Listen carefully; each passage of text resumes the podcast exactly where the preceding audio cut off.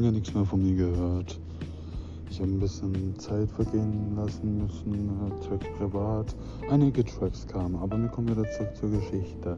Wir waren ja beim Jahre 2012 und 2013.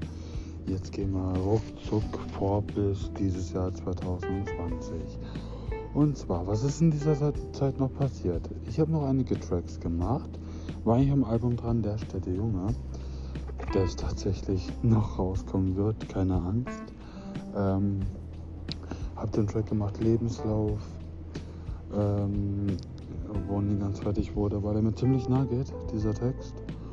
Und ähm, ja, was habe ich denn noch so lange gemacht? Ich habe weiter geübt, wobei ich auch sagen muss, bei dem Track, äh, bei dem ersten Free Track dieses Jahres 2020 hatte ich einige Probleme, weil ich doch wieder Schritte rückwärts gemacht habe, muss ich ehrlich gestehen.